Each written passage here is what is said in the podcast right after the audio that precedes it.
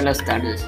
El día de hoy hablaremos sobre el tema de la distribución de la riqueza, que tiene mucho que ver con nuestro tema principal, que es la inflación.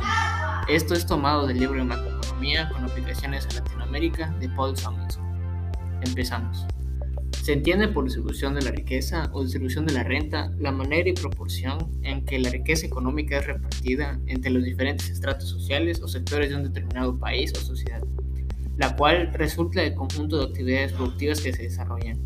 Mientras que el PIB mide dinero que ingresa a una sociedad a partir de su actividad productiva, la distribución de la riqueza mide cómo es repartido. Este tipo de análisis permite evaluar si existe o no desigualdad económica y cuáles son sus características. Se trata de un término fundamental en los estudios de la macroeconomía, ya que la distribución de la riqueza funciona como un indicador de la desigualdad social. En efecto, la distribución de la riqueza rara vez es proporcional al nivel de esfuerzo o productividad de los sectores evaluados.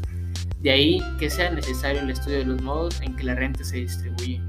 Este término suele ser invocado en diversos análisis sociales para evidenciar las desigualdades que requieren ser atendidas. Por ello, es de amplio uso en enfoques como los estudios marxistas, aunque no exclusivamente. La distribución de la riqueza está determinada por un conjunto de variables de la diferente índole, a nivel macro o micro, como el modo en que las empresas y hasta los hogares gestionan sus recursos.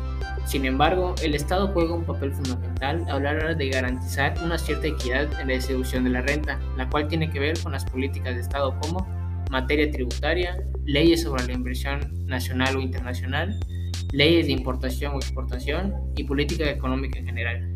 En algunos estudios, la distribución sobre la renta se evalúa a partir de variables como lo geográfico espacial, tomando en cuenta las diferencias entre sujetos de diversas regiones o a partir del análisis de sectores productivos, tales como los servicios, la industria o la agricultura. Existen diversos sistemas para calcular la distribución de la renta o la riqueza, tales como la curva de Lorenz o el índice de Gini.